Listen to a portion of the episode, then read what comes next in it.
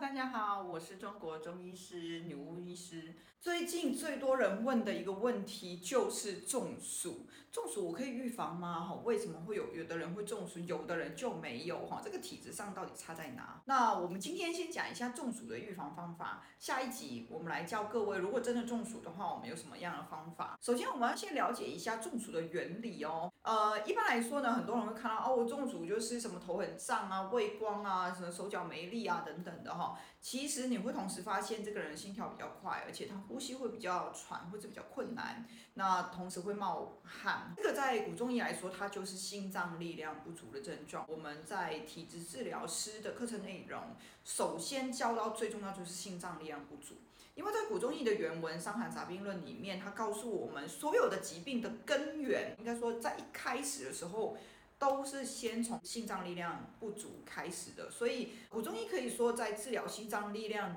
来说非常的专业，因为它大概有三分之一的篇章处方哈，两百多个处方里面有七十多个处方，它都是在治疗心脏力量为主，所以它很着重在根本治疗。所以呢，它里面就有提到，哎，当你会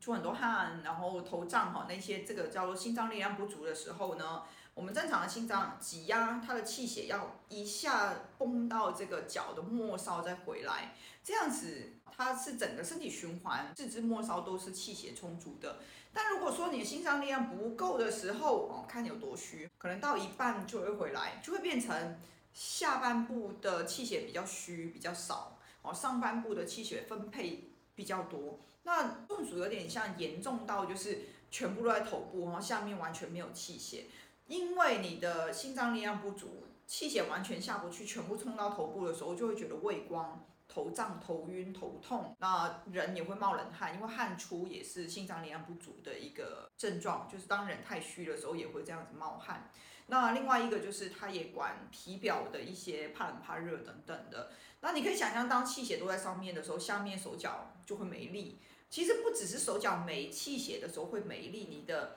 身体里面的内脏的运作状况都比较差，所以这个时候你会发现你很容易会恶心想吐，因为你刚喝的水就停在胃里面，它动不了，因为完全没有气血可以去处理它，就有点像一个机器，它没电，所以那个东西就一直停在那边。然后又加上你的气血冲上来，所以气血冲上来的方向是往上的时候，这喝下去停在里面的水就很想吐出来，所以那个时候就所谓的恶心呕吐的症状。那这个时候呢，我会建议各位注意下面几个要素。首先呢，既然是跟心脏力量不足有关系，所以我们一定要第一件事情就是加强心脏力量。第一个，睡眠休息绝对是心脏力量不足的万能药，这个真的比你喝药更好。所以睡眠休息要充足，这个非常重要。第二个，避免出汗，因为前面我们就说过了，其实出汗它会加重心脏力量的负担，会让心脏力量更虚。所以你看中暑的人很多，其实是容易出汗，不容易出汗的人其实比较不会中暑。比较少了，那当然这个出汗不是只有身体看到的部分哦，手脚出汗也算是哦，反正全身哪一个地方